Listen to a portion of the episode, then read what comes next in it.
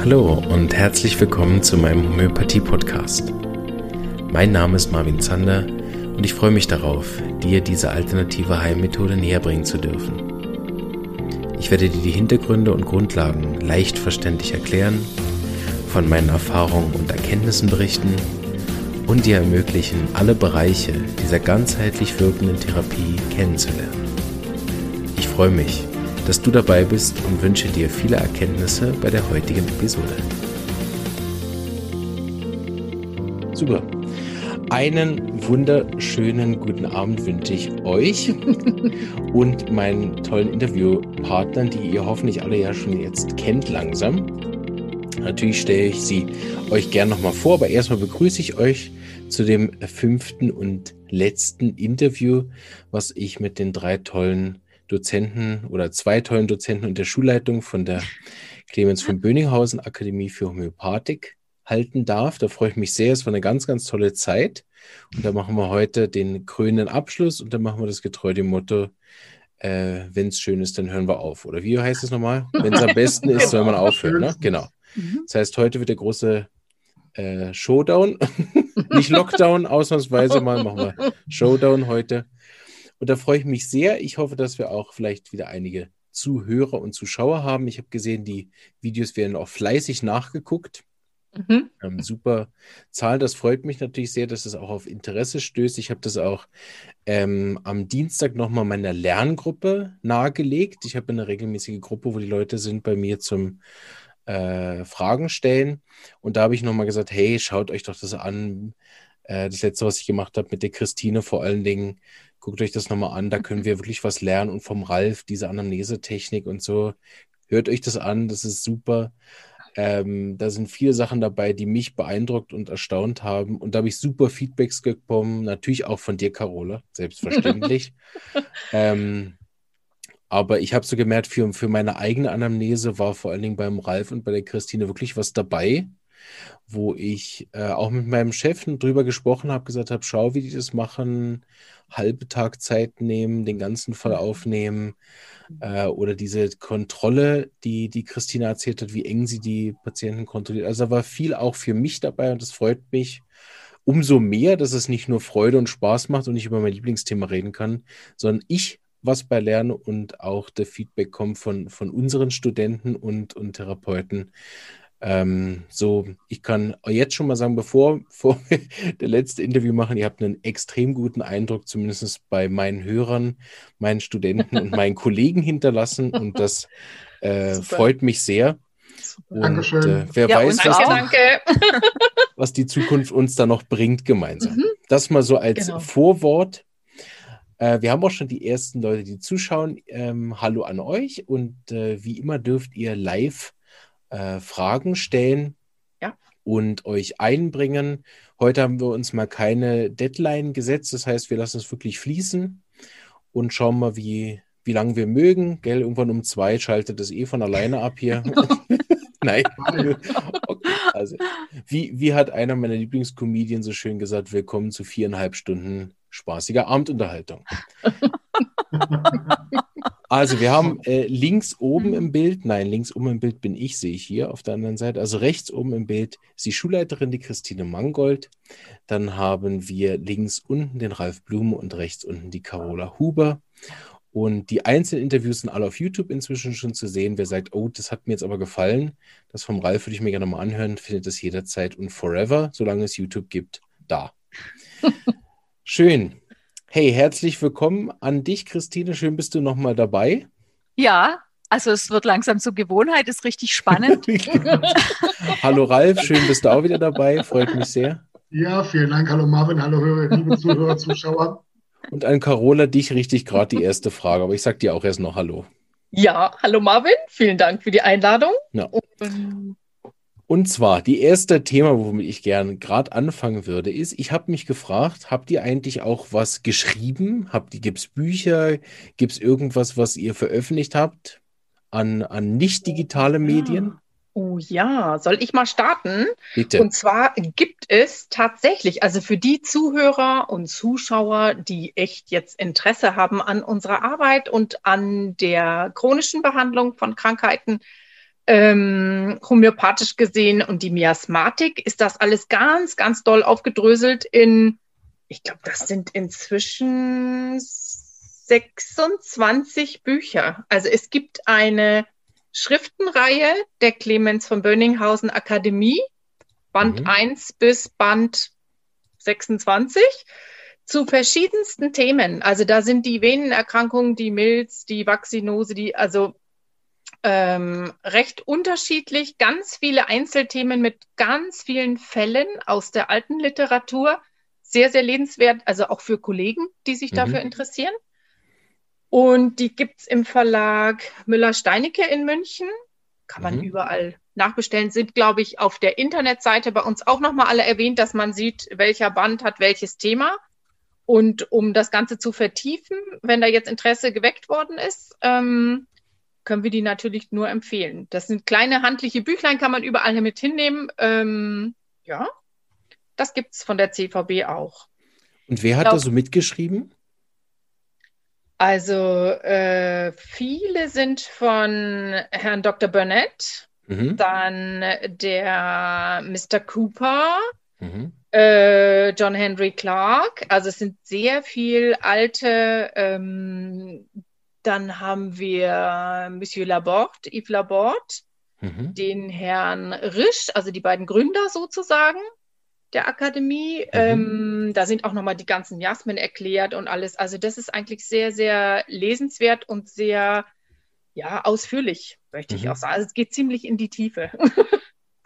Schön. Ich glaube, ich glaube auch das Besondere, wenn ich da jetzt mich kurz dazwischen drängen darf, ist die Bücher auch vom Dr. Mettler, zum Beispiel auch ja. über die Darmnosoden. Da wird man kaum was Besseres finden. Mhm. Mhm. Und äh, außerhalb der äh, Schriftenreihe der Clemens von Bönninghausen Akademie möchte ich einfach auch noch hinweisen auf das Buch von Maria Schuller, mhm. Lehrbuch der miasmatischen Homöopathik die auch die Lehre der Miasmen sehr umfangreich, sehr klar, sehr vollständig erklärt. Und trotzdem muss ich bei sowas einfach auch darauf hinweisen, dass das einfach auch Literatur für Therapeuten ist. Also alleine nur mit dem Lesen der Bücher zu therapieren, wäre mhm. sicherlich der mhm. falsche Ansatz. Mhm.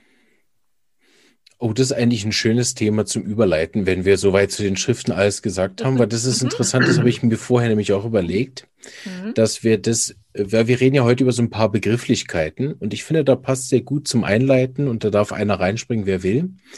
Ähm, es gibt ja auf Facebook eine schöne Gruppe äh, Homöopathie, weil es hilft oder so. Ich muss noch mal genau nachgucken, wie die heißt. Mhm. Und in der Gruppe werden enorm viele Fragen gestellt. Ich habe hier eine Verbrennung, welches Mittel soll ich da geben? Ich habe hier also eine, sagen wir, eine beliebige Diagnose respektive Indikation wird gefragt. Dann wird die Frage, welches Mittel kann ich dafür? Und es gibt keinerlei weitere Symptome. Und ich weiß noch, so die erste Zeit auf Facebook hatte ich da mit 19, 20, 21 in meiner sehr wilden Ex-Berliner-Phase wirklich den einen anderen Rant drunter geschrieben. Also ich war sehr wütend über das, dass es überhaupt zugelassen wurde, dass solche Fragen. Ähm, inzwischen bin ich sehr geruhigt damit und denke, ja gut, das jedes Mal jedem Einzelnen zu erklären, äh, fehlt mir glücklicherweise auch die Zeit. Ähm, aber ich denke, dass wir da vielleicht heute auch in dem Interview vielleicht das nochmal genau erklären können. Einerseits, warum das äh, sozusagen in der Einrichtung gefährlich, in der äh, irgendwo dazwischen sehr unseriös und auf der anderen Seite auch sehr wenig hilfreich ist. Ähm, ja, ich gebe das Wort an jemanden, der dazu überleiten möchte. Ich, ich glaube, ich würde gerne starten, wenn das mhm. für euch beide okay ist. Mhm. Also ich habe die Erfahrung gemacht, gerade auch am Anfang meiner Praxiszeit, wenn mich jemand gefragt hat, was mache ich denn beruflich? Und ich habe gesagt, ich arbeite klassisch homöopathisch in meiner Praxis, dass es dann hieß, ah ja, Homöopathie, das mache ich auch. Und es muss einfach klar sein, vor allem wenn man akut behandelt, dass man mit so einer akuten Behandlung einfach auch die Verstimmung der Lebenskraft, um die es ja immer geht, auch verstärken kann. Also ein homöopathisches Mittel ist ein zielgerichteter Impuls ans Immunsystem. Das muss einem klar sein.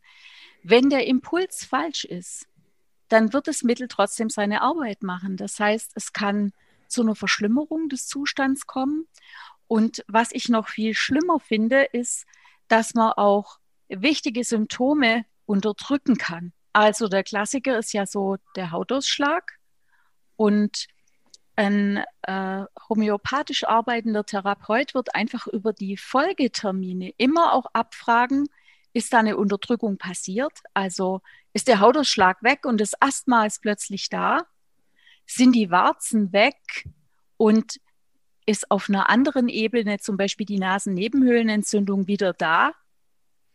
Und ich denke, das ist einfach ähm, eine Therapiemethode, die einfach auch ein gewisses Wissen und einen gewissen Weitblick erfordert. Das haben wir ja auch jetzt in den verschiedenen Terminen immer wieder besprochen, dass man vorausschauend behandelt und dass man dann eben auch fragt, macht das Mittel die Arbeit, die man sich jetzt so vorgestellt hat über das Anamnesegespräch oder nicht?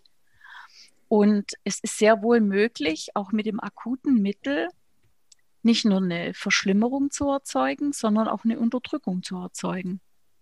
Und vor allem, wenn die dann sogar bis in den Gemütsbereich reicht oder vielleicht sogar auch die Schlafqualität verschlechtert, dann finde ich, ist es sehr wichtig, das von jemand behandeln zu lassen, der das einfach auch gelernt hat. Und vielleicht so als kleines Beispiel, ich sage zu meinen Patienten immer, wissen Sie, wenn ich ähm, einen Schaden an meinem Auto habe, einen Motorschaden, dann behandle ich das nicht selber, weil ich habe die Kompetenz nicht. Und es ist sicherlich so, dass man in einem bestimmten Rahmen, wenn man sich auch mit der Homöopathie beschäftigt, auch als Laie schon behandeln kann.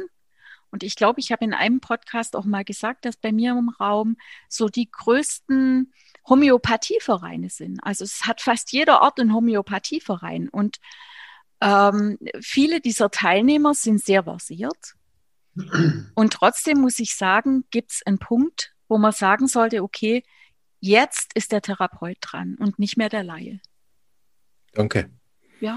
Und die Gefahr ist halt, wenn du nochmal auf dieses Forum zu kommen, ne, was, ich habe mich verbrannt, was kann ich nehmen? Die Gefahr ist halt, dass die Arznei, die dort dann angegeben wird oder die Arzneien überhaupt nicht homöopathisch ausgewählt sind, weil die müssten demzufolge ja homöopathisch ausgewählt sein auf den Gesamtzustand Correct. desjenigen, der sich verbrannt hat. Und es gibt nicht so dieses, ich habe Mandelentzündung und das ist die und die Arznei. Das gibt es eben leider nicht. Ähm, das macht es ja so schwierig eigentlich. Und die Gefahr ist, wenn dann auch noch die Dosierung womöglich äh, angegeben ist, die auch vielleicht unpassend ist, weil auch in der Gabenlehre werden ja wahnsinnig viel Fehler gemacht.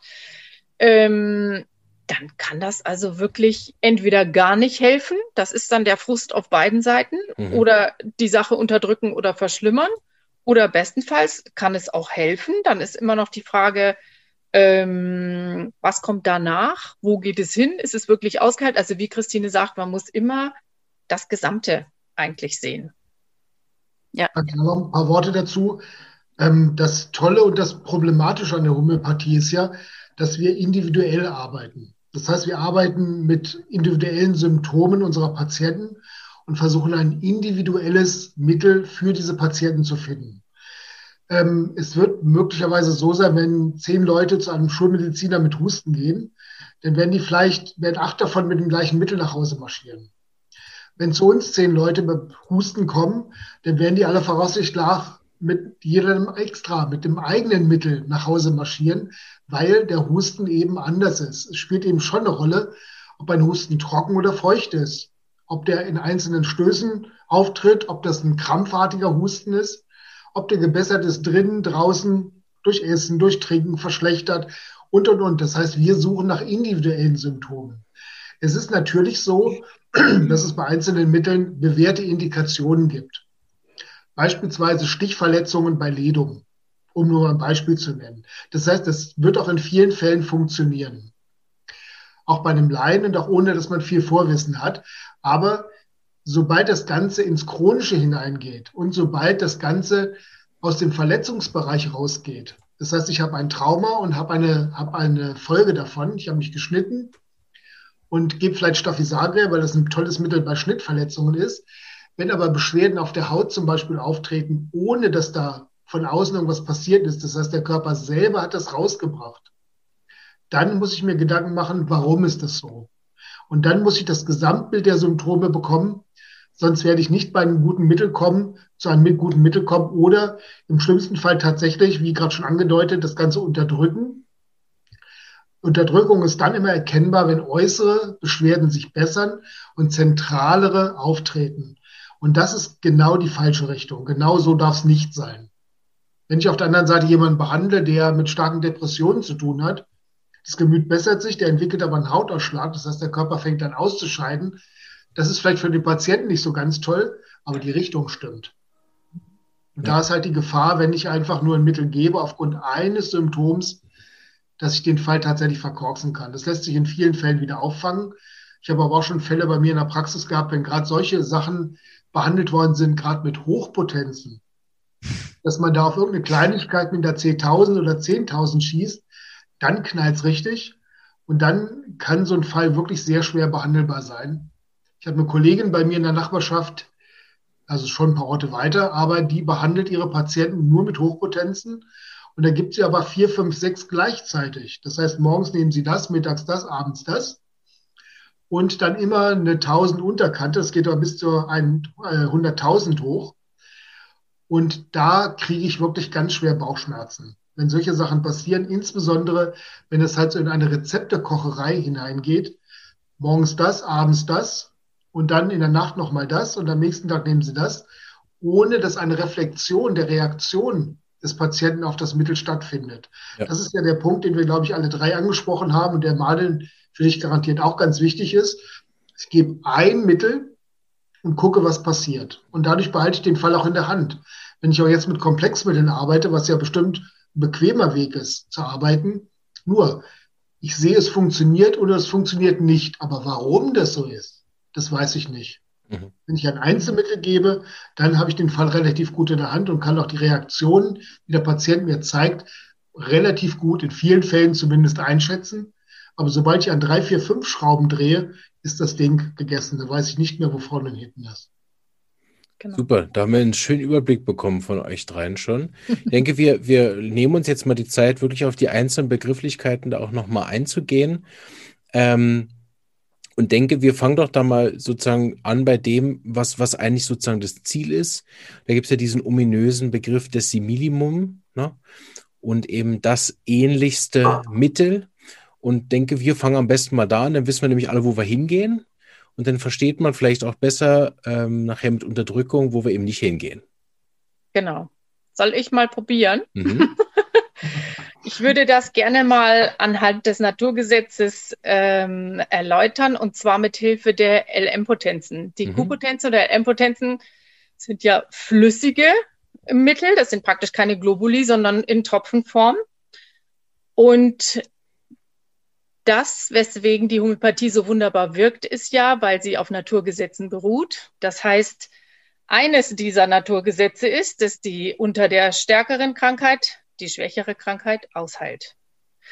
Das heißt, ich habe vielleicht einen Schnupfen und ein bisschen Halskratzen. Ähm, dann schnappe ich mir zwei Tage später eine dicke Grippe auf. Und wenn die wieder ausheilt, die ja schwerwiegender ist als mein Schnupfen und mein Halskratzen, dann sind sicherlich Schnupfen und Halskratzen gleich mit ausgeheilt. Dieses Phänomen nutzt man mit den LM- oder Q-Potenzen.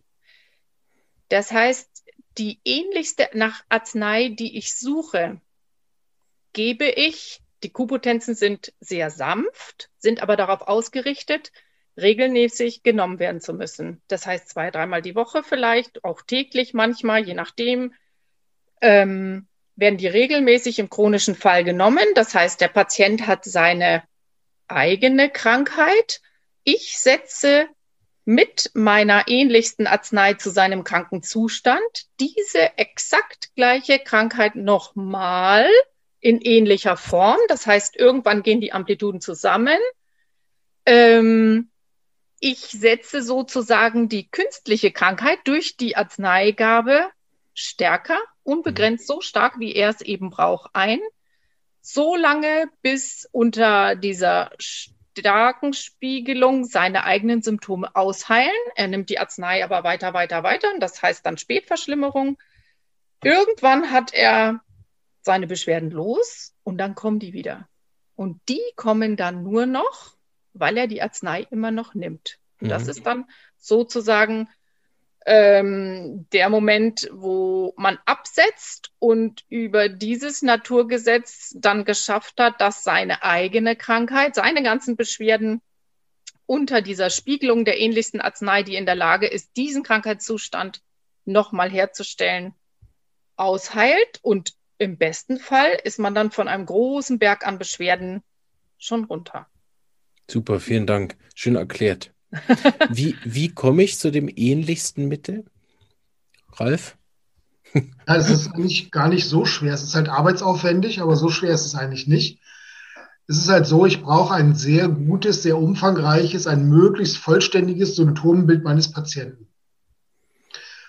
Das schreibe ich mir auf natürlich und schnapp mir dann ein Buch, ein sogenanntes Repertorium, in dem die Symptome der Arzneien stehen. Das heißt, es ist ja so, wir kommen ja zu unseren Symptomen rein. Man sollte möglichst nicht von Arzneimittelbildern sprechen, denn Arzneimittelbild verleitet einen dazu zu denken, dass es wirklich wie ein Bild ist. Es gibt ja leider auch so Malbücher zu den verschiedenen Arzneien, ähm, wo sich bei mir aber so ein bisschen schüttelt, weil das halt so Pauschalisierungen sind. Da pickt man so ein paar Sachen raus und das ist dann das Mittel. Das heißt, wenn man von Symptomen rein spricht, ist das viel richtiger. Hahnemann hat das ja auch getan. Ich sammle Symptome von Arzneien.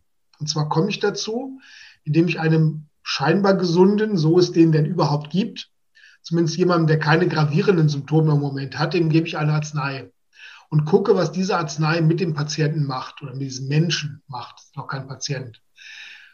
Und notiere mir sehr genau, was da passiert. Das heißt, ich schaue, in welcher Form ist dieser Stoff in der Lage, die, das Befinden meines Patienten zu verändern. Einfaches Beispiel.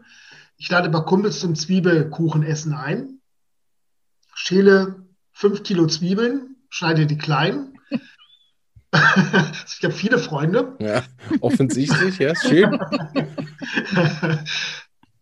Und dann weiß ich ganz genau, was passiert. Und da muss man halt genau hinschauen. Das heißt, da werden die Augen tränen natürlich. Und dann ist es aber mit Augentränen nicht getan. Das wäre ein Allgemeinsymptom, sondern die Nase läuft gleichzeitig. Und das, was aus der Nase kommt, ist ein klarer Schnupfen. Die Augen tränen, die Augen werden rot. Bei fünf Kilo werden mir die Augen irgendwann noch anschwellen. Die Nasenschleimhäute werden anschwellen. Ähm, was mache ich, damit es mir besser geht? Ich gehe raus an die frische Luft oder ich tue mir kühles Wasser auf die Augen, irgend sowas. Wenn man all diese Symptome zusammenfasst, dann entsprechen die sehr genau einem Heuschnupfen. Das heißt, die Zwiebel ist in der Lage, bei einem gesunden Heuschnupfen ähnliche Symptome zu erzeugen. Und da sie das kann, werde ich einem Patienten, der mit diesen, mit Beschwerden, mit diesen Zwiebeln, wollte ich schon sagen, mit diesen Beschwerden zu mir kommt, aber ich brauche ja dann bald wieder welche, insofern kann er ruhig welche mitnehmen. Ja, genau. aber der mit diesen Beschwerden zu mir kommt, bekommt von mir die potenzierte Zwiebel, Allium cepa, eine Arznei, die bei einem scheinbar gesunden Symptom hervorrufen kann, wird genau diese Beschwerden in potenzierter Form auch heilen. Und das ist mein Similimum. Das heißt, ich muss die sehr genauen Symptome meines Patienten aufnehmen und muss schauen, welches Mittel, welcher Stoff ist in der Lage, genau diese Symptome zu erzeugen. Und wenn ich diese beiden Aspekte miteinander abgleiche, dann habe ich mein Similimum im optimalen Fall. Das ist halt schwer, das wirklich das optimale Mittel für den Patienten zu finden. Das mag im akuten Bereich noch gehen, im chronischen Bereich wird es umso schwieriger. Das heißt, je umfangreicher das Symptombild des Patienten ist, desto schwieriger wird es natürlich auch da eine optimale Arznei zu geben. Und in vielen chronischen Fällen wird es so sein, dass ich zwei, drei oder sogar vier Mittel geben muss, um letztlich zum Ziel zu kommen, weil das Symptombild des Patienten sich auch immer wieder im Rahmen der Kur ändern wird. Und das muss ich beobachten. Man muss sich am Ball bleiben. Da darf ich nicht eine Arznei geben und sagen, in drei Monaten sehen wir uns wieder, das wäre ein ganz, ganz schlechter Weg. Ja, super, vielen Dank. Schön auf den Punkt gebracht. Das ähnlichste Mittel als äh, Folge der Arbeit, die man eben in der Anamnese tätigt. Ne? Und deswegen reicht es eben nicht zu sagen, ich habe Angina oder ich habe Pusten, ähm, sondern da spielt halt sehr viel mehr rein. Und sobald die, sobald der Fall eben chronisch wird, ähm, da verweise ich auf unsere Interviews, die wir schon gemacht haben. Dann braucht es eben auch ungleich viel mehr Informationen. Das ist immer für die Patienten schwierig, weil Arnika dürfen sie mehr oder weniger blind verschreiben. so, führt auch nicht immer zur Heilung. Na, auch da gibt es durchaus einen Haufen Fälle, wo Arnika nicht wirkt. Und dann plötzlich, sobald es dann um Schnupfen geht, ist es so viel mehr Wissen nötig, so viel mehr Analyse nötig. Und das ist immer oft schwierig zu erklären. Deshalb machen wir, wenn wir die äh, äh, Laienkurse machen, das immer in drei Teilen. Also der erste ist Grundlagen und so ein bisschen herantasten. Beim zweiten machen wir eine Verletzung und dann machen wir beim dritten Erkältung und erklären eigentlich, warum jetzt der Sprung so riesig ist und warum wir das, was wir beim ersten Mal alles machen, jetzt plötzlich alles brauchen, was es vielleicht bei dem Unterschied zwischen Arnika und Ledum noch gar nicht gebraucht hätte. Ähm, ich würde gerne mit, mit äh, dich fragen, Christine, wenn du magst, mir zu erklären, mhm. gibt es denn jetzt für jeden Patienten nur ein Simillimum oder gibt es da vier, fünf? Was ist da deine Erfahrung? Also ich denke, bei den heutigen Belastungen, die Patienten, die heute in die Praxis kommen mit schweren chronischen Pathologien, da wird ein Mittel niemals ausreichen. Also man hat immer wieder die Fälle, wo man das Glück hat, ein Mittel wird über sehr, sehr, sehr lange Zeit gegeben. Die Patienten sind fast ein bisschen enttäuscht, weil man immer nur sagt, ja, wir machen weiter. Ja, wir machen noch mal weiter. Ich arbeite auch wie Carola und Ralf auch gerne mit Q-Potenzen oder LM-Potenzen.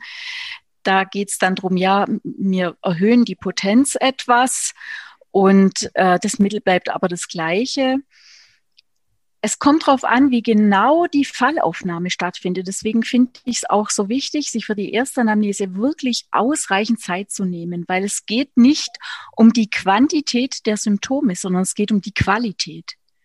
Also die wirklich sehr guten Homöopathen, die haben es geschafft, mit vier, fünf Symptomen schwere Pathologien zu behandeln.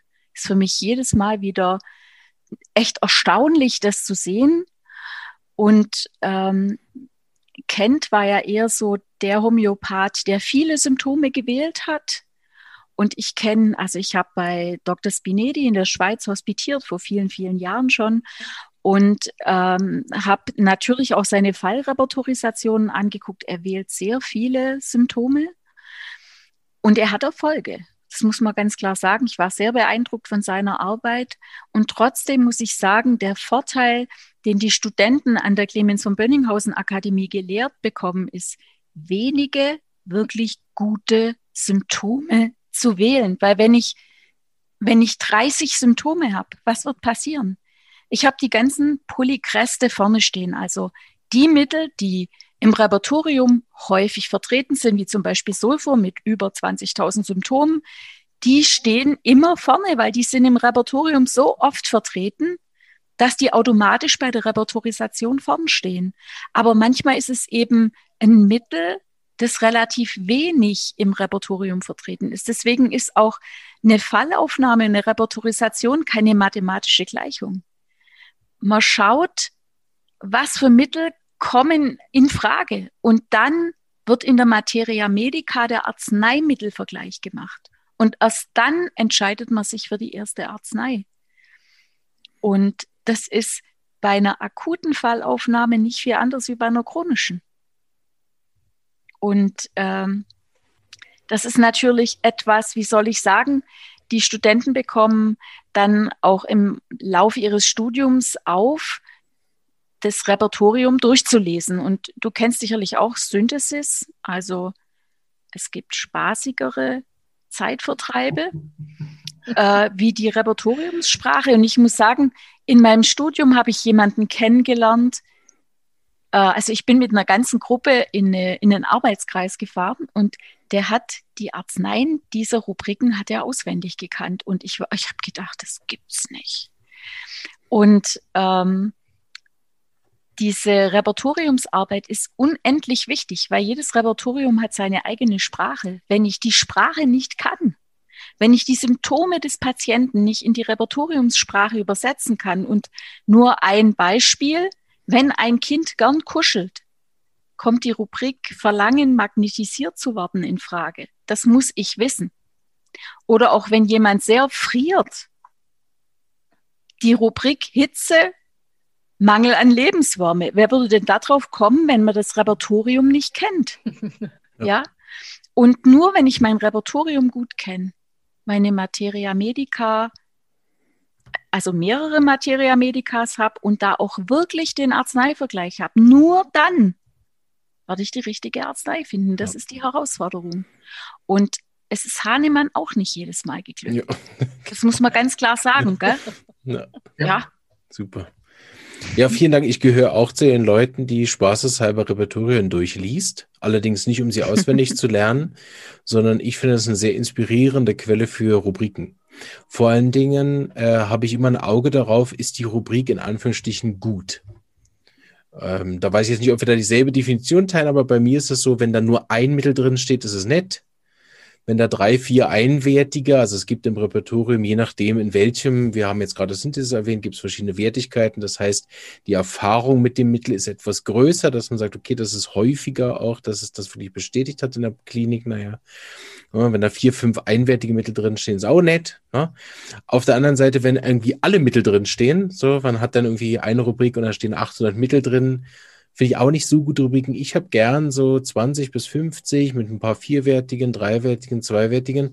Und das ist tatsächlich manchmal auch erst beim Lesen sieht man die, weil man kann so über die Seite scannen und sieht, okay, alles grau, alles grau, alles grau. Und dann plötzlich kommt da rot, blau, bling, bling, bling, oder? So wie so eine Leuchtreklame und dann guckt man rüber und sieht, ah, wow. Und dann äh, sieht man auch, diese Warnidee ist ja extrem gut offensichtlich geprüft. Ähm, Im Synthesis gibt es dann noch, noch jemand, der da mal drüber gelesen hat, der Herr Künzli. Der hat dann noch verschiedene Punkte genau. gesetzt, um Schwerpunkte ja. zu machen. Dann sieht man, oh, die Rubrik hat sogar einen Künzli-Punkt. Und, und das ist oft, dass ich auch viele Rubriken, die ich aus der Materie Medica vielleicht gar nicht so als jetzt so wow ne, gesehen habe, dass die dann plötzlich im Repertorium äh, ganz einen großen Stellenwert hat wo ich dann bei so Rubriken manchmal auch mir die Arbeit mache zu sagen, so, jetzt gehe ich in meine Standardmaterie Medica und schaue mal, ob das da drin steht. Wenn da Herr Künstli sagt, es ist vierwertig bei dem Thema, lernt langsam reden, okay, dann schaue ich doch mal, ob das beim überhaupt drin steht. Das ist ja noch wichtig. Ne? Mindestens mal als Ergänzung, damit, wenn ich das nächste Mal wieder einen Arzneimittelvergleich mache, das dann ergänzen kann. Also ich bin sehr großer Freund davon. Ich weiß, das kennt Repertorium damals, wir haben damit begonnen bevor wir zum Synthesis gekommen sind.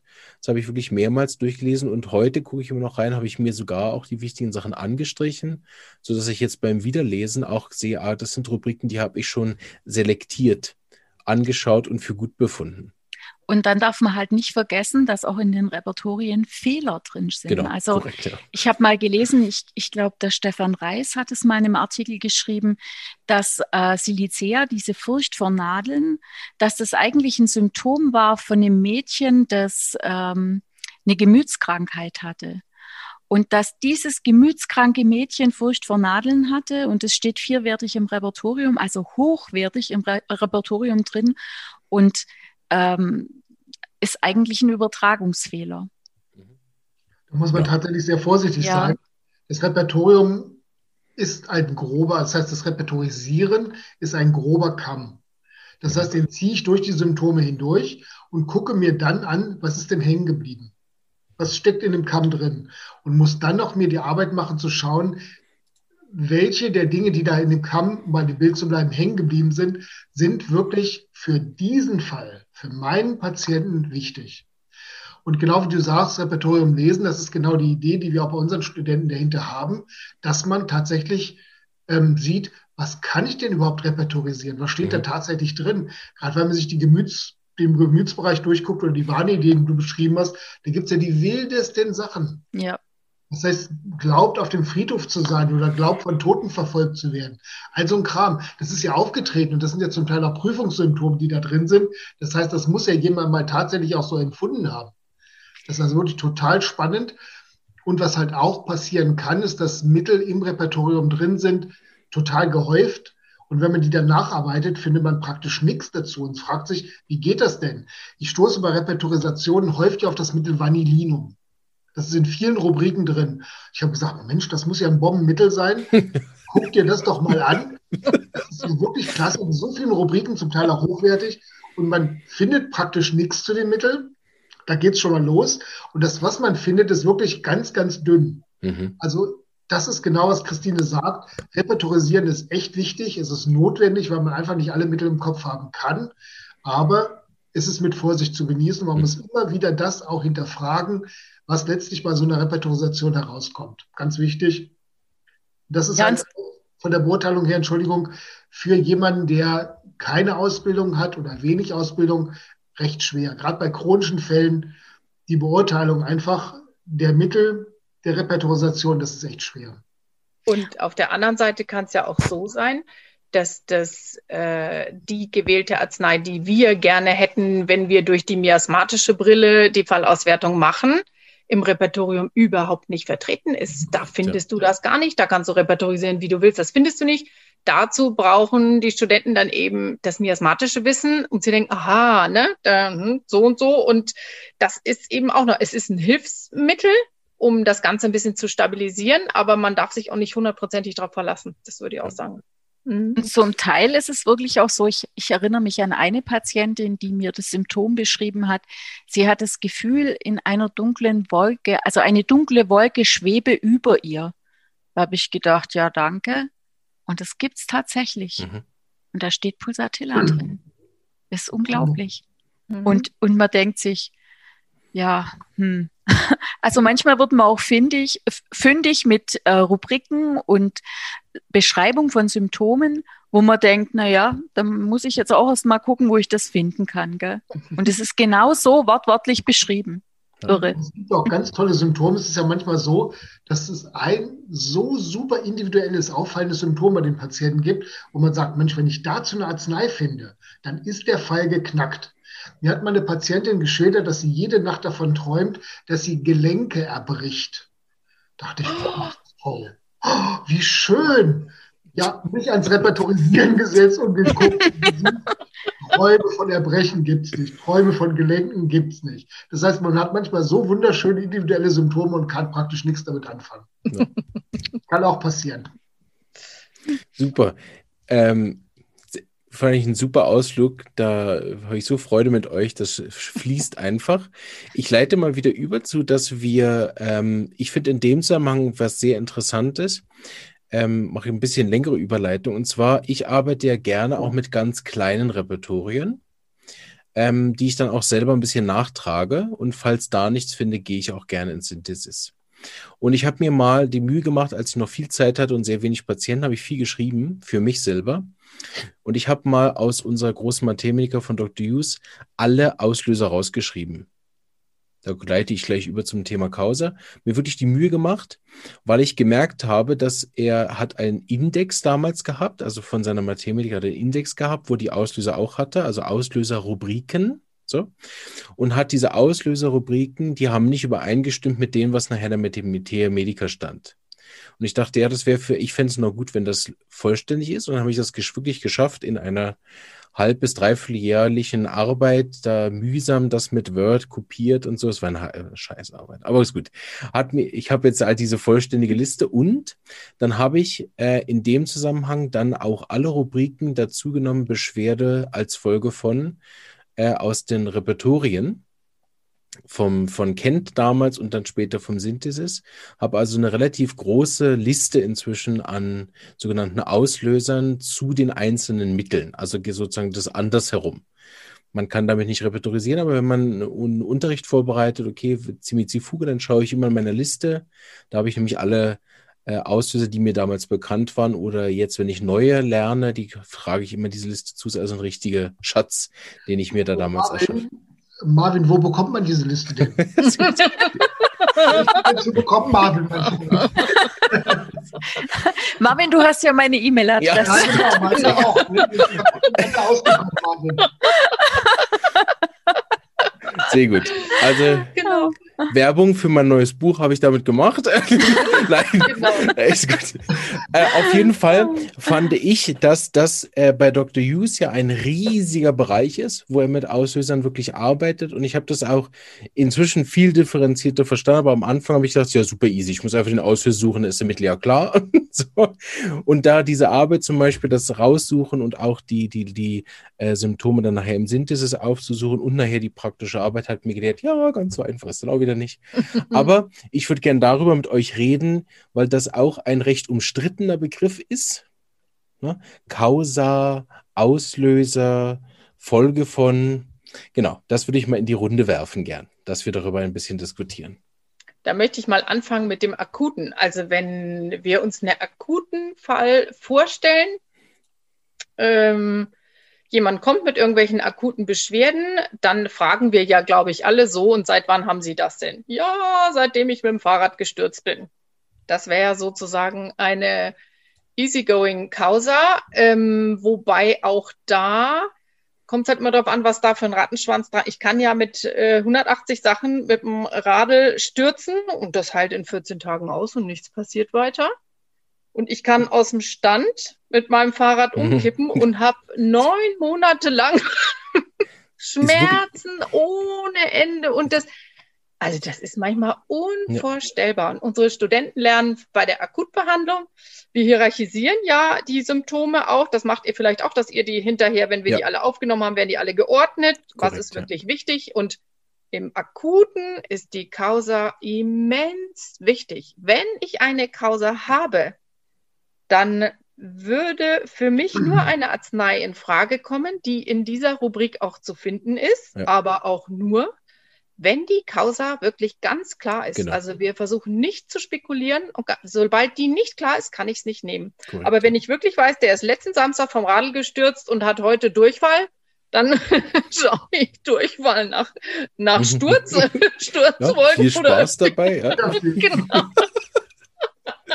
und also dann schon. Und im chronischen Fall ist es eigentlich ähnlich, wobei die Causa da, da gibt es so viele Kause im chronischen Fall, ähm, dass ich dann vielleicht schaue, seit wann bestehen die Beschwerden und was war da drumrum? War da vielleicht eine Operation? War da irgendwie, irgendwie dass man ähm, die Hauptkause vielleicht, wodurch ist dieser Mensch jetzt in diesen Zustand gekommen und welche Causa oder was ist für den jetzigen Zustand verantwortlich? Darauf würde ich zielen. Dann. Das ist natürlich im chronischen Fall ziemlich schwierig. Und die Hierarchisation im chronischen Fall ist ja auch so, dass für uns miasmentypische Symptome oben reingehören, ganz wichtig sind. Das heißt, hinweisgebende Symptome auf ein zugrunde liegendes Miasma zu diesem Zeitpunkt und für diese Beschwerden. Und insofern ist auch eine miasmatische Belastung im chronischen Fall eine Art Causa. Ich habe einen Grund für Beschwerden, die momentan bestehen, und die liegen in meiner miasmatischen Belastung. Und insofern ähm, ist im chronischen Fall oft gar keine individuelle Causa zu finden, sondern tatsächlich eine miasmatische Causa. Ja. Darf ich da kurz einhaken? Unbedingt. Ja. Glaubst du, dass das der Grund ist, warum man in vielen Materia Medicas das Thema so stiefmütterlich behandelt findet? Weil ich habe ja wirklich, also nicht alle und, und vielleicht nicht mal viele Materia Medica bei mir, aber doch einige äh, auch von den großen älteren äh, Semestern wie Hering und Clark und so weiter oder auch äh, die kleineren, Vatak und Böreke und so weiter. Glaubst du, dass das der Grund ist, warum dort so gut wie nie eine vollständige Liste an Auslösern respektive überhaupt teilweise bei Mitteln irgendwas steht? Das ist unfassbar schwer, eine Causa zu finden. Das ist ja bei unseren Patienten genauso. Man fragt ja bei jedem Symptom dazu, seit wann, um Gemeinsamkeiten zu finden, um auch Begleitsymptome zu finden. Was ist zeitgleich aufgetreten? Um dann zu fragen, was war denn da? Warum haben sich die Beschwerden oder Ihrer Meinung nach, warum haben sich zu der Zeit diese Beschwerden eingestellt? Gibt es einen Grund? Gab es irgendeine Veränderung im Verhalten? Gibt es äh, Job, Privat, Schule, Beruf, Verletzungen, Impfungen, Nahrungsmittelumstellungen, Pflegemittelumstellungen. Es gibt ja eine unendliche Anzahl an Kausäe. Und ich denke, dass die Zuordnung wirklich wahnsinnig schwer ist. Und genau wie Carola schon gesagt hat, sobald eine Causa nicht ganz klar ist und ganz eindeutig ist, kann man das schon knicken. Wenn jemand zu einem kommt und sagt, ich habe seit gestern Kopfschmerzen, dann denkt man, auch klasse, gibt es bestimmt einen Grund. Dann sagt er, ja, aber gestern Abend mit seinen Kumpels einen trinken und hat wohl ein bisschen viel getrunken, denkt man, au, klasse, ja, Luxvomica, was auch immer. Und er sagt, da bin ich nach Hause gegangen und da bin ich gestolpert und ich bin irgendwie mit dem Kopf so blöd aufgekommen, ich weiß auch nicht, ich habe so ein Horn. Also wirklich, das war ganz, ganz schlimm. Und dann bin ich nach Hause noch und dann pfeift mich meine Frau noch zusammen, ja, wie ich denn so besoffen nach Hause kommen kann und ich soll mich doch mal angucken, wie ich aussehe. Also wirklich diese Schimpferei, ich hatte so einen Kopf hinterher. Ja, was ist denn jetzt die Causa? Ja, ja wo geht's denn los? Und ehe ich solche Sachen mit reinnehme, dann wirklich tatsächlich lieber die Finger davon lassen. Und ich denke, dass diese Probleme mit den Kausee auch die Literaten hatten. Unsere ja. Vorfahren, unsere Vorgänger in der Homöopathie aber ich finde es halt spannend, dass du dir die Arbeit gemacht hast, das mit den Kausee zu machen. Wir haben das mit dem Kindschen Repertorium, war es relativ gut, weil man da unter Modalitäten gucken konnte. Ja. Das ist im Synthesis jetzt ein bisschen anders. Ich habe auch unheimlich gern mit dem Kenschen Repertorium gearbeitet. Und wenn man eine Causa gesucht hat, dann konnte man häufig einfach unter der allgemeinen Rubrik Modalitäten gucken und hat da ganz, ganz viel gefunden. Jetzt muss man tatsächlich suchend und forschend in die einzelnen Rubriken hineingehen und schauen, ob man da was findet. Aber ganz generell, selbst unter Allgemeines wird es schwierig. Ja. Ja. Aber Causa zu finden ist wirklich schwierig, erstens bei den Patienten und letztlich auch für die Bearbeitung des Falls. Mhm.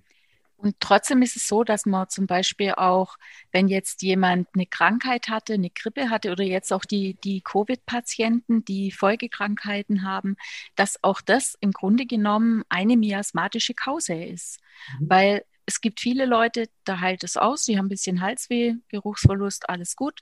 Und es gibt aber auch welche, bei denen geht es so weit, dass die dann ein Fatigue-Syndrom haben oder dass die Taubheitsgefühle in den Beinen haben oder, oder, oder.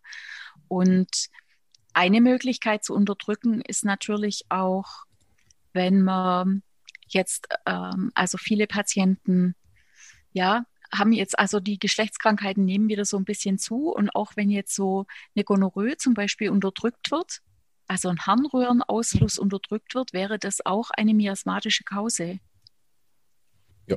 Das findet man dann im Repertorium eigentlich schon. Ja. Ich äh, habe auch so eine kleine Theorie, wenn euch die interessiert, ähm, warum Dr. Hughes so einen Schwerpunkt legt als, als einer der Autoren, die ich kenne und wo ich natürlich auch die beste äh, äh, praktische Erfahrung habe, dass es auch so funktioniert, ist, dass er eben zusätzlich diese ähm, die, die äh, Auslöser weiter auch nach Miasmen unterteilt hat. Und dadurch funktioniert es recht gut, weil zum Beispiel im Fall von Ralf würde ich dann sagen, okay, es sind eindeutig drei psorische Auslöser, die er hatte. Folge von zu viel Alkohol, Folge von Verletzung und Folge von ausgeschimpft werden. Das heißt, ich würde mir dann miasmatisch die Sache leicht machen. Sicherlich nicht das, was du angedeutet hast, dann zu schauen, oder welches Mittel hat jetzt alle drei Auslöser, ne? sondern ich weiß, okay, er braucht ein hochpsorisches Mittel. Und wenn ich die eben kenne, sowohl die akuten als auch die chronischen, dann kann ich sozusagen, weiß ich sozusagen, okay, ich muss jetzt nicht im Repertorium schauen, Folge von Kopfverletzung, sondern ich kann schauen, Folge von Psora in meinem Gehirn oder in unseren Unterlagen ne?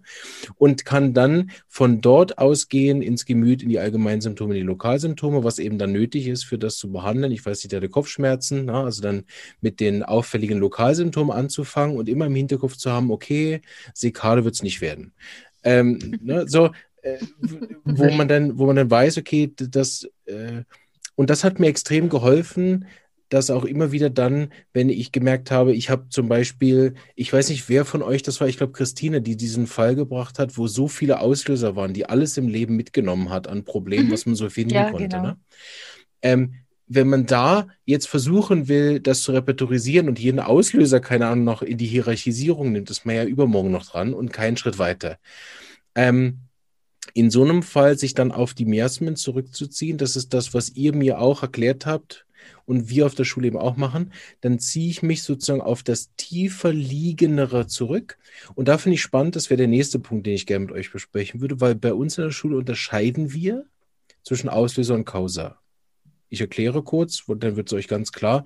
Auch bitte keinen Anspruch, dass wir da jetzt Recht mit haben. Da will ich nicht drüber diskutieren, sondern ob ihr da auch äh, das so seht. Und zwar ist bei uns die Causae, das Miasma, das zugrunde liegende Miasma, ist sozusagen der Grund, warum die überhaupt krank werden. So, und deshalb unterscheiden wir zwischen Causa, die miasmatische Prägung des Patienten, und Auslöser, das, was eben diese grundlegende Schwierigkeit ans Tageslicht geholt hat. Ich wollte jetzt auch nicht über die Definition und Begrifflichkeit mit euch reden, weil das, wir reden ja offensichtlich vom selben. Ich habe mhm. noch keinen Widerspruch mhm. gehört, aber ich fand das interessant, weil ich gemerkt habe, dass ich das im Praktischen mache. Also wenn ich den einzelnen Auslöser nicht benutzen kann in irgendeiner Art oder ich habe ein Sammelsurium, dann schaue ich, was ist denn die grundlegende Problematik von ihm. Hat er auf jeden dieser Auslöser psychotisch reagiert? Hat er auf jeden dieser Auslöser psorisch reagiert? Denn dann nehme ich nicht den einzelnen Auslöser, sondern zugrunde liegende Erkrankung. Und deshalb haben wir das so unterschieden und das macht mir dann vor allen Dingen fürs Praktische dann Sinn, ob die Worte dann stimmen. Was, was meint ihr dazu oder respektive, was mich eigentlich viel mehr interessiert, ist, wie macht ihr das in der Schule? Ähm, ich finde, da müsste noch ein Aspekt dazu. Und zwar, dass du im chronischen Fall, wenn du chronisch miasmatisch äh, behandeln möchtest, kommst du ja nur an das Miasma ran, was derzeit aktiv ist. Auch wenn da fünf, sechs unten drunter liegen, die du auch alle siehst, kommst du nur an das, was jetzt aktiv ist. Das heißt, der Auslöser ähm, müsste praktisch dem dann entsprechen, oder? So macht Absolut. ihr das, oder? Genau. Mhm. Wir nennen das aktives und latentes Miasma der, mhm. oder latente mhm. Miasmen, selbstverständlich. Ja. Ne? Mhm. Und natürlich gehen wir auf das Aktive ein, absolut richtig. Mhm. Mhm. Okay. Und dank der tollen Anamnese, die wir jetzt mit Ralf noch besser machen werden, ne, haben wir einen viel besseren Überblick auch über die latenten Miasmen. Mhm. Mhm. Das, was du auch gesagt hast, Carola, dass man dann in dieser chronischen Kur eben dann den roten Faden behält. Mhm. Genau. Äh, genau, absolut einverstanden. Mhm. Machen wir Weil es kann ja theoretisch, jeder kann ja in fast jede Situation kommen im Laufe Correct. seines Lebens. Gerade die, die mehr miasmatisch belastet sind, können ja eine tuberkulinische Phase haben und, und, und. Und das sind dann auch andere Auslöser als die, die ich für die Psora brauche. Wobei die Psora ja so ähm, sagen wir mal, sich gerne verbindet und gerne Scherereien macht und immer wieder da ist, ähm, dass ja die meisten Akutmittel antipsorisch wirken müssen. Sonst hätten die ja gar keinen, gell? genau. Sieht Dr. Hughes genauso. Da bist du voll mhm. mit ihm einer Meinung. mhm. Mhm. Ja, und ich habe äh, in den kleinen Schriften von Hahnemann gelesen und war ziemlich erstaunt, dass er relativ viele Fälle einfach mit Sulfur angefangen hat, weil er gedacht hat, naja, ich beruhige die Psora und dann gucke ich mal, was übrig bleibt und ja. Genau. Und er ist damit auch weitergekommen und vielleicht noch so zu der Causa, so ein kleiner Fall von Hahnemann. Ähm, sein Freund, der Dr. Egidi, hat einen Kutschunfall gehabt und er hat Arnika genommen und hat dann, äh, obwohl er gleich Arnika genommen hat, Schulterbeschwerden zurückbehalten und hat Hahnemann geschrieben. Und er hat ihm dann geantwortet, er soll Sulfur nehmen, damit die Psora wieder in die Latenz gehen kann. Und dann waren seine Schulterbeschwerden weg. Mhm. Super. Ralf? Ja, es gibt viele Behandler, die heute noch eigentlich praktisch jeden Fall mit Sulfur behandeln. Zum einen weil sie sagen, unter allem liegt die Psora und wenn ich der zusetze, wird sich alles andere in Wohlgefallen auflösen. Ähm, ich sehe das ein bisschen anders, denn sicherlich ist das so, dass die Psora unter allem liegt. Nur wenn ich jetzt sofort auf alle Miasmen indirekt, auf alle Miasmen schieße mit einer Arznei, dann kann es mir natürlich passieren, dass wenn ich alles auf einmal einreiße, ein Haufen Schutt und Dreck und Müll und Staub zurückbleibt mit dem ich dann klarkommen muss. Das ist genau der Punkt, weshalb Sulfur ein wichtiges Reaktionsmittel ist, mit dem ich halt viele Bereiche sofort auf einmal anspreche.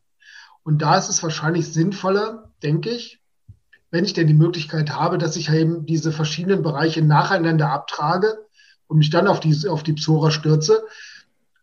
Die Reaktionen können auf Sulfur, wie wir wissen, heftig sein. Und deshalb habe ich vor Sulfur einen großen Respekt, keine Angst, aber schon Respekt, ich habe mit Sulfur schon Wunder erlebt. Ja. Ich habe aber auch schon ähm, sehr heftige Reaktionen gehabt, wo es mir dann Schwierigkeiten gemacht hat, das Ganze wieder einzufangen. Dass da zum Beispiel Patienten gewesen sind, die mit Gemütsbeständen Beschwerden zu tun gehabt haben. Diese für Sulfur typische, typische Ruhelosigkeit, ähm, getrieben sein, immer wieder Neues anfangen, sich verzetteln und und und und habe dann Sulfur gegeben und habe dann heftige Hautausschläge bekommen. Das heißt, der Körper hat es zwar ausgeleitet, Richtung war gut, Gemüt wurde besser, aber dann war es zum Teil wirklich schwierig, diese zum Teil echt heftigen Hautausschläge wieder einzufangen. Und insofern bin ich, gerade was solche starken Reaktionsmittel wie Sulfur, wie Psorinum zum Beispiel angeht, ähm, schon ziemlich respektvoll. Und da gleich jeden Fall, ich kenne leider so Leute, die jeden Fall erstmal mit Sulfur beginnen, wollen wir doch mal gucken, was passiert. Die sagen dann, dann kriege ich schöne, saubere Symptome. Ja, klar. Aber ich arbeite ja mit Menschen, oder? Ja, genau. Also, die müssen das auch aushalten. Ja, ja genau. Ja, das, genau. Was schubse ich die dann rein mit der Arznei? Und was, welche Verantwortung übernehme ich auch über diese Gabe? Man, man muss sich ja klar darüber sein, dass die Homöopathie eine Arznei ist, eine, nicht eine Arznei, eine Behandlung ist, die ganz zentral arbeitet. Wir arbeiten ja nicht mit Symptomen, sondern wir arbeiten mit der Lebenskraft. Wir stimulieren die Lebenskraft und zwar immer, ob wir akut arbeiten oder ob wir chronisch arbeiten. Wir arbeiten immer über die Lebenskraft. Und ähm, das ist eben ein, ein Instrumentarium, die Lebenskraft, wie Hahnemann es ja beschrieben hat mit diesem Begriff, mit dieser Begrifflichkeit, die im ganzen Körper waltet. Die ist überall. Das heißt, wenn ich mir mit dem Hammer auf den Daumen kloppe und gebe eine Arznei, dann behandle ich eben nicht nur diesen kaputten Daumen, sondern ich behandle den gesamten Körper damit, mit dieser Arznei. Sei sie akut oder chronisch. Und wir haben da schon eine ziemliche Verantwortung und dann einfach eine Arznei zu geben, um mal zu schauen, was passiert, da habe ich echt Bauchweh damit. Sulfur ist eine wunderbare Arznei und wenn sie passt, ganz, ganz große Klasse. Aber einfach mal zu geben, um die Psore anzusprechen, da habe ich echt Bauchweh damit. Wir haben ganz andere wunderbare psorische Arzneien noch, wie Arsen, wie Aconit und, und, und. Gibt es ja unendlich viele. Da muss man schon schauen, dass auch das individuell ausgewählt wird. Mhm. Ja. Genau, am Schluss kommen wir dahin, wo wir angefangen haben, nämlich das ähnlichste Mittel zu wählen und eben genau. von den, von den Standardtherapien, wo ich blind ein Mittel gebe, um irgendwo anzufangen. Das ist ja auch etwas, was den, was ich bei euch sehr schön fand, ähm, aber was den rein miasmatischen Arbeitenden äh, manchmal auch vorgeworfen wird, dass sie sich dann zu weit von der Ähnlichkeit entfernen und nur noch miasmatisch verschreiben. Das habe ich bei euch bei keinem Interview je mhm. gespürt. Äh, machen wir auch bei uns überhaupt nicht so. Da entscheidet am Schluss die, das sogenannte, äh, bringen wir noch ein weiteres Fachwort, was wir nicht erklären, die Totalität der Symptome. Mhm. Ne? Das entscheidet genau. nachher das, was wir mhm. machen und für die äh, Laien übersetzt, das ähnlichste Mittel zu suchen, liegt im Zentrum und nicht und sich bei den Miasmen dann äh, zu lang aufzuhalten, sondern das haben wir in den anderen Interviews, die ich euch einlade, gern zu hören, sehr gut erklärt, dass das eben ein weiteres Tool ist. Im Prinzip kann man sagen, wie das Repertorium, wie die Mathematica ist die Miasmatik, ein eigenes Tool, um nachher den Fall auf sehr, sehr vielen Ebenen zu unterstützen, zu betreuen und den roten Faden zu behalten. Und das ähm, genau, äh, macht es auch etwas leichter, finde ich. Also, jetzt haben wir, mhm. glaube ich, mit Ralf habe ich das besprochen, dass ich mir oft gar nicht erklären kann, wie andere arbeiten. Ne? Da ja. äh, habe ich auch ein bisschen reingeschaut und sie haben sich auch dann einfach andere Werkzeuge erschaffen, mit denen sie zur Mittelfindung kommen. Ne? Das ist genau der Punkt. Also wenn ich jetzt im Grunde nur eine Möglichkeit der Mittelfindung kenne, mhm. wenn ich das jetzt mit Stiften vergleichen möchte, wenn ich nur einen Bleistift habe, dann kann ich im Grunde nur mit Grau und mit Schwarztönen arbeiten. Vielleicht noch die leeren Flächen mit Weiß. Wenn ich aber jetzt noch einen blauen und einen grünen und einen roten habe, da kann ich schöne bunte Bilder malen. Das heißt, ich kann mich einem, einem Fall auf rein symptomatologischem Weg nähern. Das heißt, ich nehme die Symptome auf, ich repertorisiere, gebe eine Arznei, eine Möglichkeit. Ich kann miasmatisch arbeiten. Das heißt, ich kann mir anschauen, welche miasmatische Belastung steckt hinter dem Geschehen und das von daher aufzäumen. Wenn ich jetzt sehe, dass ein bestimmtes Organsystem schwächelt, dass die Leber nicht gut mitspielt. Und viele der Beschwerden, die der Patient mir zeigt, darauf zurückzuführen sind, oder die Niere oder das Nervensystem oder die Lymphe, dann kann ich auch organotrop arbeiten, wie man sagt. Das heißt, ja. auf bestimmte Organe hin. Das heißt, je mehr Möglichkeiten und je mehr Wissen und je mehr Fähigkeiten habe, desto viel mehr, wie du sagst, Möglichkeiten habe ich.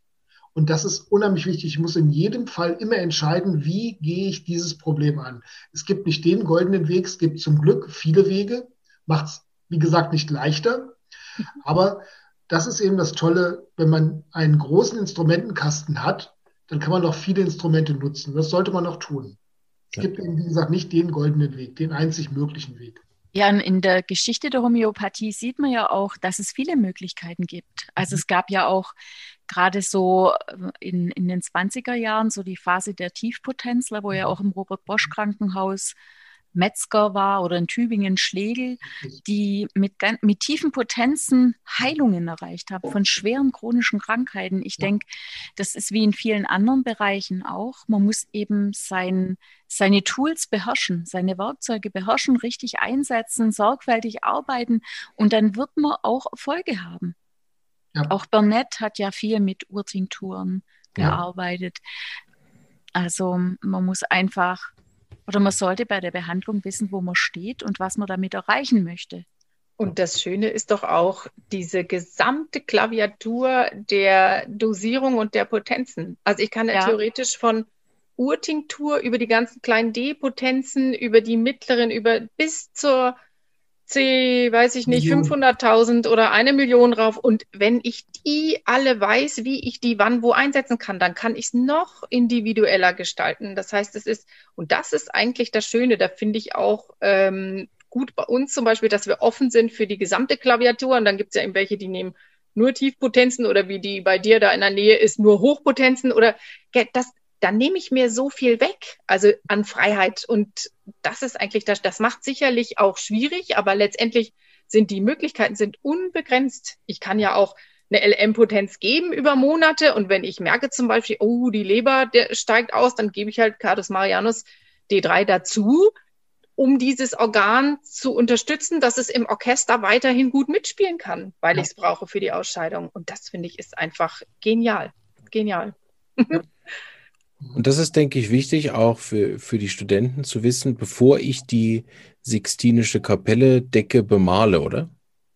Habe ich auf dem Weg dahin viele Engel gemalt. Am Anfang mit genau. Bleistift, dann vielleicht mit, mit äh, Kugelschreiber, dann habe ich es nochmal mit Aquarell probiert, dann habe ich Ölfarben benutzt.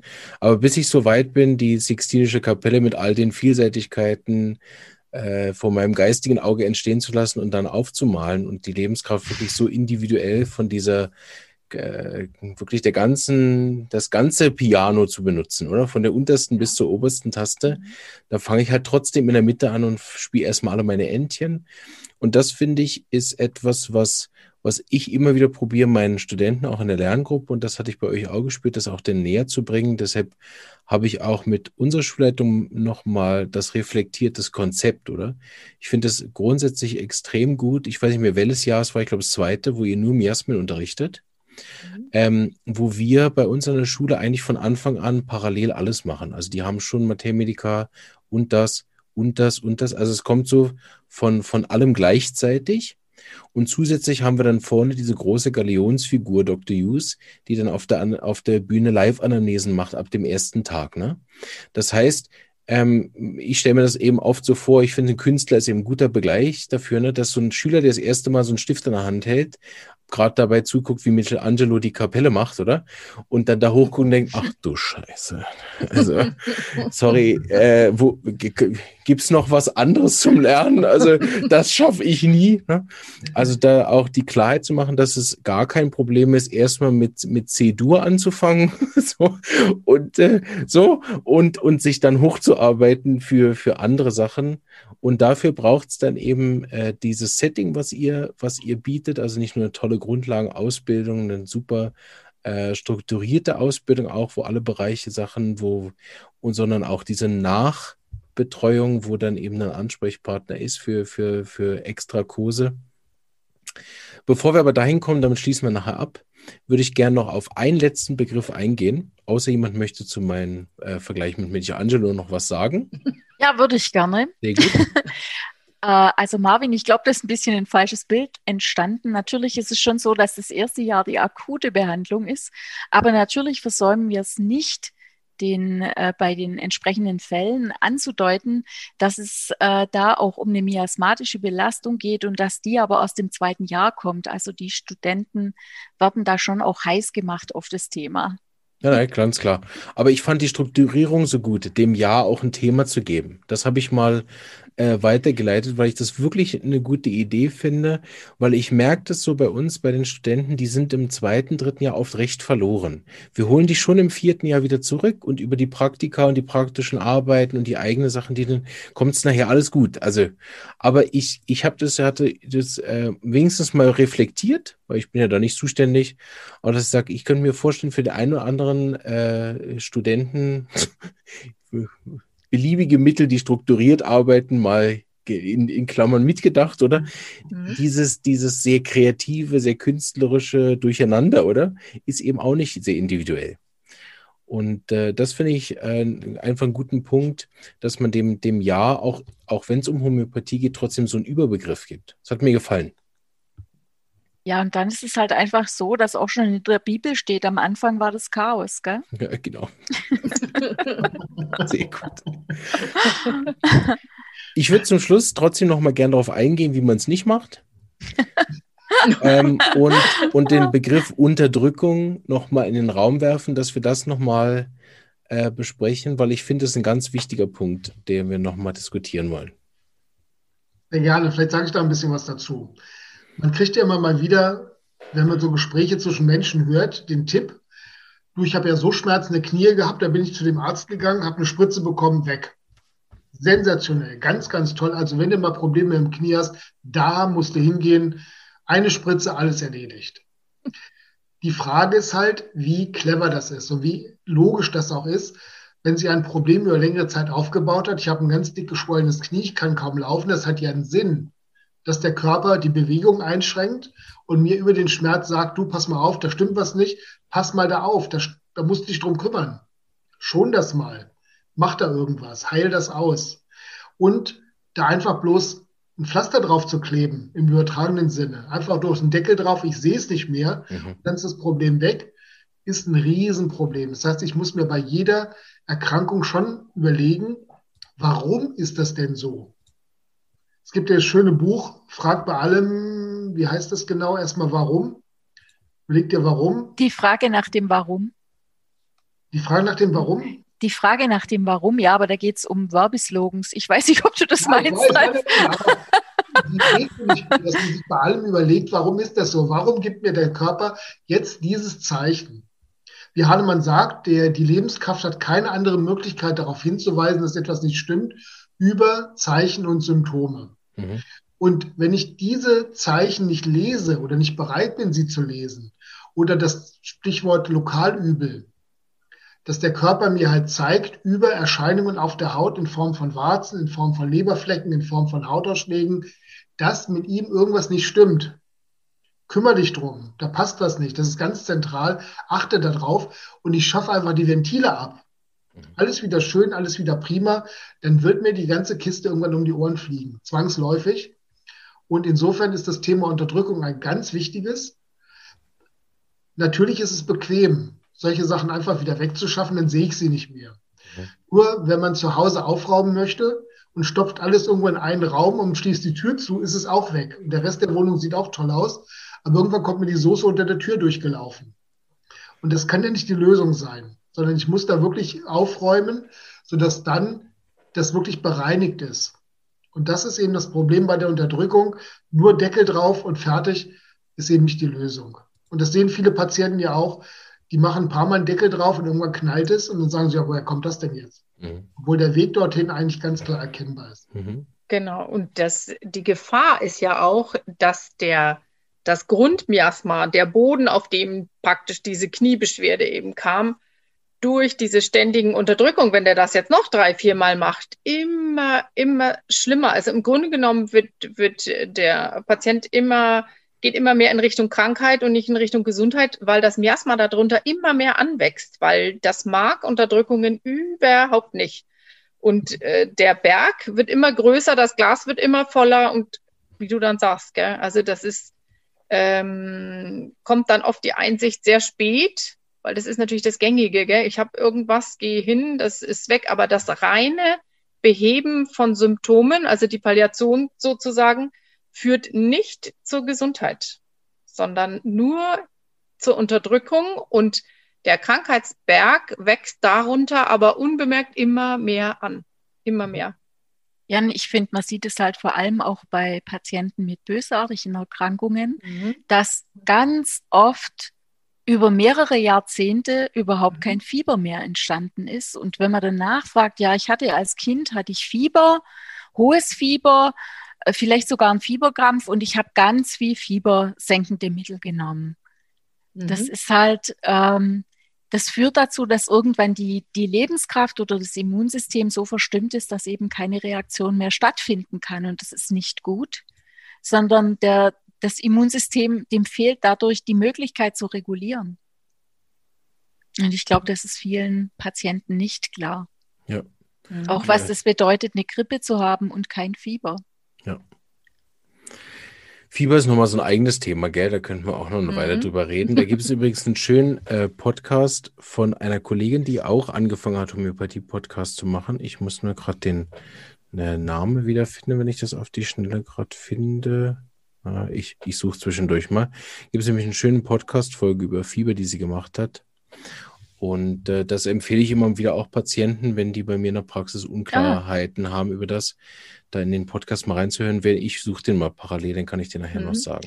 Dann kann ich vielleicht noch einflechten, dass es zu dem Thema Fieber auch von der Clemens von Bönninghausen Schriftenreihe ein Buch gibt, Heilmittel von mhm. Fiebern. Mhm. Auch sehr interessant, wirklich sehr interessant. Sehr gut, äh, aber da sind wir genau beim Thema. Ähm, wie, was passiert denn bei euch jetzt in nächster Zeit? Dass wir so ein bisschen einen Vorblick machen, bietet ihr irgendwelche Kurse an? Ähm, ich meine, die Ausbildung läuft ja, hm, ja Corona-bedingt in Anführungsstrichen normal weiter. Ähm, genau. Da übergebe ich vielleicht wieder das Wort an dich, Christine. Gell? Also wir haben jetzt gerade unseren sogenannten Meisterkurs zum Thema Haut und Haar. Der läuft jetzt dieses Wochenende und das nächste Wochenende.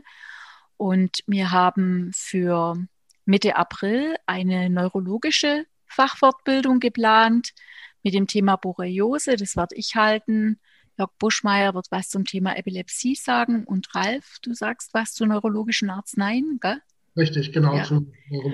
Und äh, Ende April wird das erste Schnupperwochenende zu der Ausbildung an der Clemens von Bönninghausen Akademie für Studenten stattfinden. Da freuen wir uns natürlich wahnsinnig über jede einzelne Anmeldung mhm. und hoffen, dass wir dann da wirklich auch starten können mit, mit einer schönen Gruppe. Und wir haben noch ein ganz besonderes äh, Special und zwar werden wir im September, September. oder im Oktober, mhm. im September mhm. in Frauenchiemsee auf der Fraueninsel eine Fachfortbildung abhalten zum Thema Pathologien der weiblichen Brust. Da ist Carola mit von der Partie und ich und Maria Schuller. Mhm. Und ja, habe ich jetzt was vergessen? Nee. nee. ich würde gerne noch zu dem ersten Modul, was wir da anbieten, Ende April noch ein bisschen was sagen. Das wird tatsächlich eine Einführung in die klassische Homöopathie sein, von null beginnend. Und insofern prima geeignet für Leute, die einfach in die Homöopathie mal reinschnuppern möchten. Ähm, es verpflichtet natürlich nicht, da weiterzumachen, das ist klar.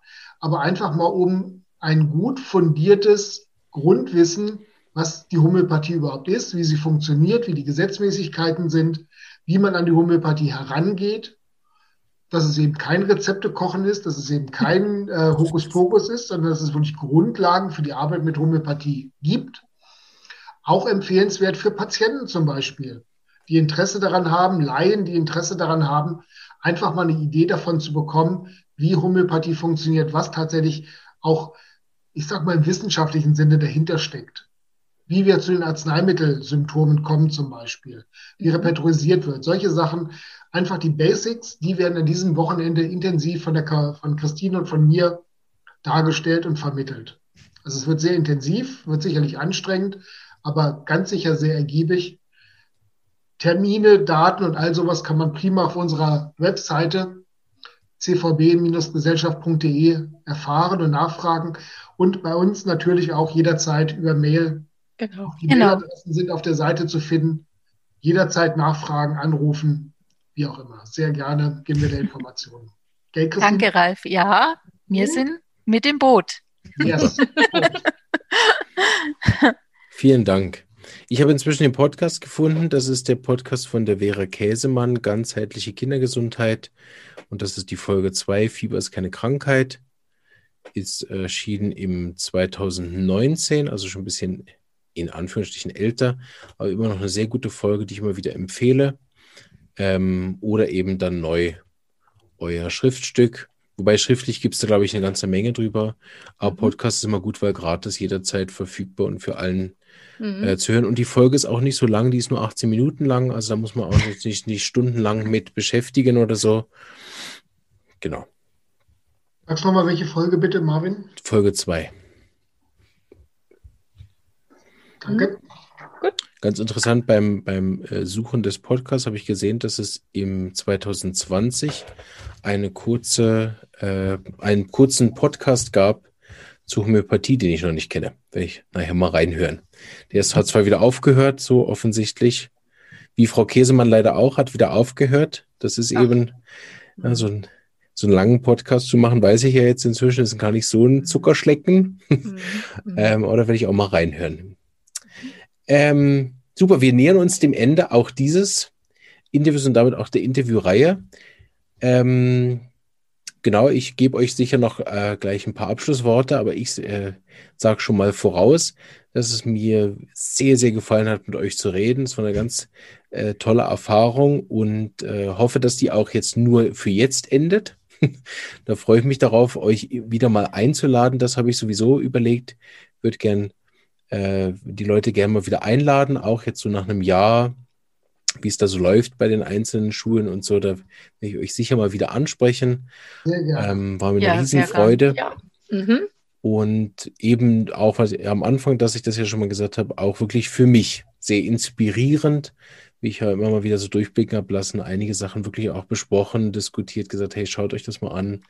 Das gefällt mir sehr gut, macht einen super Eindruck.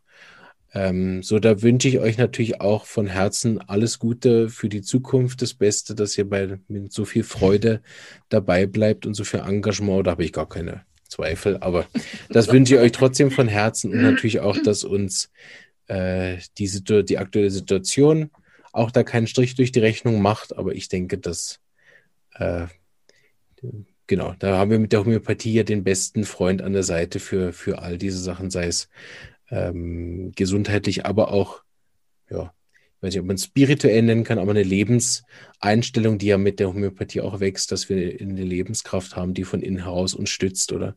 Ja. Und die Erfahrung aus der Praxis macht einem auch manchmal einen anderen Zugang zu den Sachen, die einem so begegnen. Ähm, in dem Sinne auch schon mal äh, an die äh, Gäste, die da waren. Oder war ein Kommentar, aber das ist für mich gut, da bearbeite ich nachher. Auch an die Gäste, die zugeschaut haben, weil sind wieder einige dabei gewesen und haben geschaut. Und äh, auch hier danke, dass ihr dabei wart. Auch einige sehr fleißige Kommentare geschrieben. Und ansonsten ist auch die Folge nachher dann wieder im YouTube zu sehen. Die Abschiedsworte überlasse ich euch, wer auch immer noch was sagen mag. Und äh, vielen Dank. Mögt ihr nichts mehr sagen? Dann sage ich noch was. Mach mal. Mach mal. Vortritt lassen natürlich. Also Marvin, vielen Dank für die Möglichkeit, hier auch zu sprechen. Ich glaube, ich rede auch für meine Kollegen, dass uns das sehr viel Spaß gemacht hat. Es ja. war ein völlig neues Medium.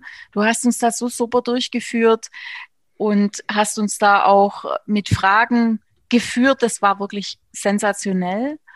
Und ich, wir würden uns natürlich auch freuen, wenn du uns wieder einlädst und wir uns nochmal unterhalten könnten, ganz klar.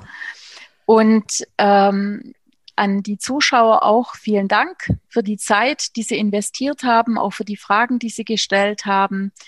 Es ist einfach so, dass die Homöopathie eine Heilmethode ist, die sehr ganzheitlich wirkt und ich muss immer so denken, Georg Vitulkas hat ja das Buch geschrieben, Medizin der Zukunft. Und ich bin überzeugt davon, und ich denke meine Kollegen auch, dass die Homöopathie die Medizin der Zukunft ist, auch über die Miasmatik, die immer wieder auch über die Forschungen in der Epigenetik bestätigt ja. werden, dass sich mhm. einfach Erkrankungsneigungen genau. über Generationen weiter vererben können, dass es ja sehr wohl auch mal sein kann, je nachdem, wie gesund oder krank die Eltern sind, dass die Kinder gesünder oder kränker auf die Welt kommen, je nachdem. Und ich glaube, gerade jetzt auch in der Zeit von Corona, der nächste Lockdown droht, ist es einfach auch eine Möglichkeit, sich stabil zu halten. Und mhm. da würde ich mir einfach wünschen, dass da, dass da auch von der Schulmedizin erkannt wird, dass das immer auch eine Möglichkeit ist. Und ich habe ja mit Marvin über ADHS gesprochen das letzte Mal und auch äh, darüber, dass viele Kinder einfach auch schon Medikamentengaben bekommen, sehr früh in ihrem Leben. Und manchmal ist es wahrscheinlich nötig. Und trotzdem sollte das immer der letzte Strohhalm sein. Und wir wissen halt nicht wirklich, wann ist es der letzte Strohhalm. Und wenn Homöopathie da den Weg ebnen kann, die Kinder gesünder machen kann, die Eltern gesünder machen kann, den Stress abbauen kann, dann ist es doch eine ganz wunderbare Möglichkeit. Und man führt eine Regulation der Lebenskraft aus. Also man bleibt gesünder und nicht nach Absetzen des Medikaments ist der Zustand, der vorher wieder da war, wieder obsolet. Ja, super. Vielen Dank für die Aufmerksamkeit. Vielen Dank, Marvin. Das war ja. wirklich, waren wirklich schöne Abende mit dir. Schön. Tolle Abschiedsworte, habe ich nichts hinzuzufügen. Verabschiede mich, wünsche allen alles Gute und bis bald. Ja. Bleibt gesund. Jawohl. Ciao. Tschüss. Tschüss. Danke.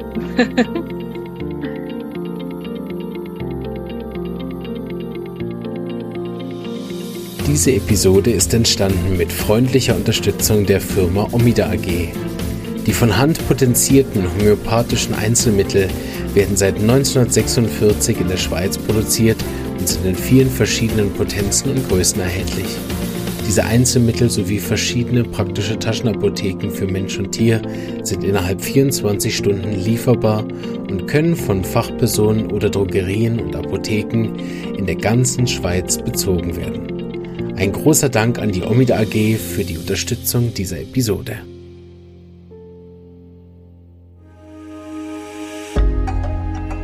Wenn dir diese Episode gefallen hat und du den Podcast auch unterstützen möchtest, freue ich mich, wenn du ihn persönlich weiterempfiehlst und so auch anderen ermöglicht, sich über diese wunderbare Heilmethode kostenlos zu informieren. Außerdem kannst du jederzeit als Interviewpartnerin oder Gastrednerin deine Erfahrungen als Patientin oder Therapeutin in den Podcast mit einbringen. Oder deine Wunschthemen an mich schicken, damit es auch über dein Thema bald eine Episode gibt. Es würde mich auch wahnsinnig freuen, wenn du den Podcast finanziell unterstützen würdest. Zum Beispiel ab einem Euro oder einen Schweizer Franken pro Monat auf Patreon oder via PayPal. Falls du Student oder Therapeut bist, dann lade ich dich auch herzlich ein in die regelmäßig stattfindende Online-Lerngruppe. Dort kannst du tiefgehende Fachfragen zum Thema Homöopathie mit mir und anderen Therapeuten besprechen und bekommst praktische Hilfe zu deinen Fällen in der Praxis. Jetzt wünsche ich dir noch einen schönen Tag und eine starke Lebenskraft. Bis bald.